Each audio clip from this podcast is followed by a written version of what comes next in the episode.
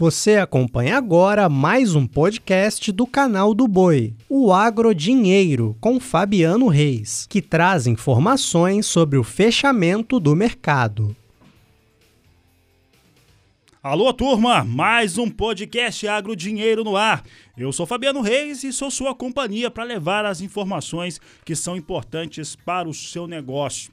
E começo já dizendo que esta quarta-feira foi marcada por mercado em alta, com as cotações da soja, óleo de soja, milho e trigo.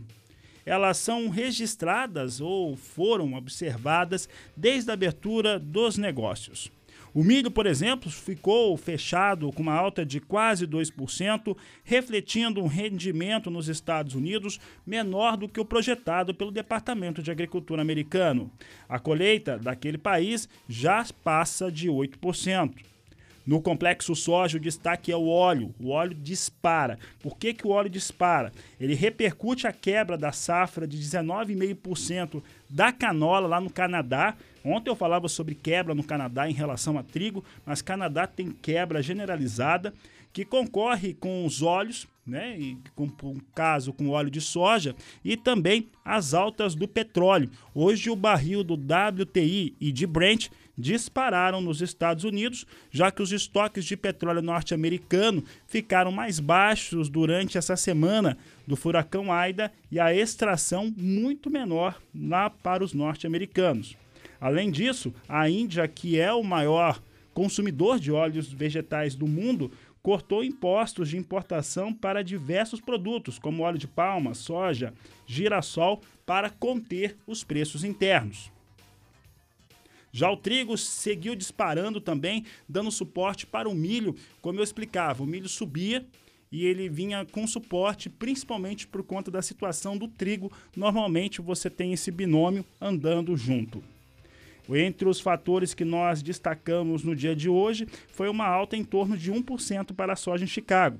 Veja só, soja fechou posição de novembro a 12 dólares 95 centes mais 4 bushel, uma alta de 1,01%. Janeiro, 13 dólares 4 centes mais 4, alta de 0,99. Março, 13 dólares 8 centes mais 2 o bushel, com alta de 0,93. E maio, 13 dólares 13 centes o bushel, com alta de 0,79%.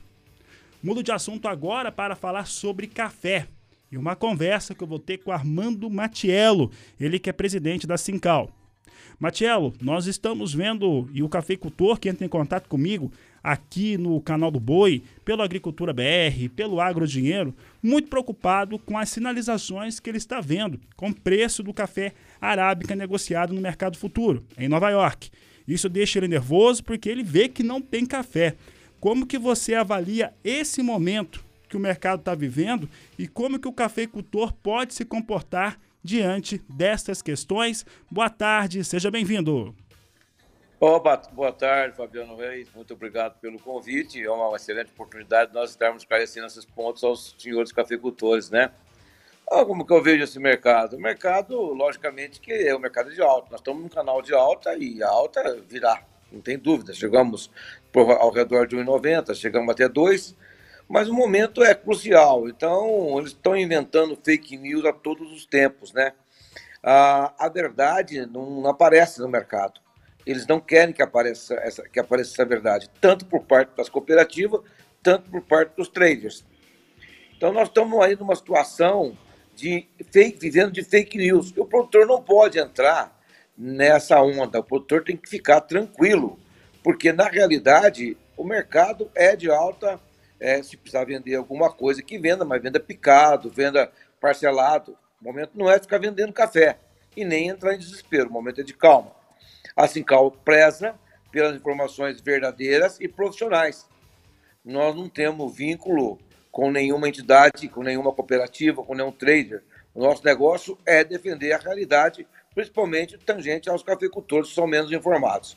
Então, senhores cafeicultores, fiquem calmos a alta virá e o preço vai subir. Momento está aí nas travas, entregando as travas.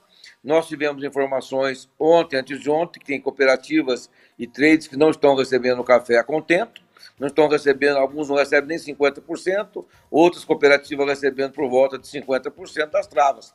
Porque travas precisa parar com esse negócio de trava. Isso aí virou um absurdo, né? Ontem tem gente entregando café a 480 reais, sendo que o café está quase 1.200. Né? É um prejuízo enorme. Quando o produtor tem a oportunidade de ganhar dinheiro, acontece uma situação dessa.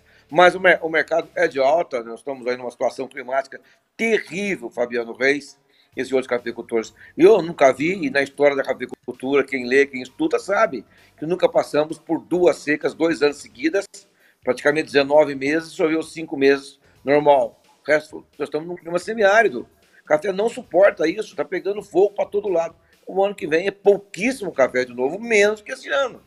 Então, como que vai? Vai ter um déficit de 40, 50 milhões de sacas nas duas, em relação às previsões desses dois anos, 20, 21, 22 e 22, 23. Aonde vai arrumar esse café? Então, o mercado é de alta, os cafeicultores não podem se desesperarem, se tiver que vender alguma coisa para acertar a venda, mas vendo parceladamente pouco, porque o preço vem, não tem dúvida. Agora, estão fazendo de tudo para segurar, principalmente as cooperativas. Você acompanhou o podcast Agrodinheiro. Para mais informações, acesse o nosso portal sba1.com. Até a próxima!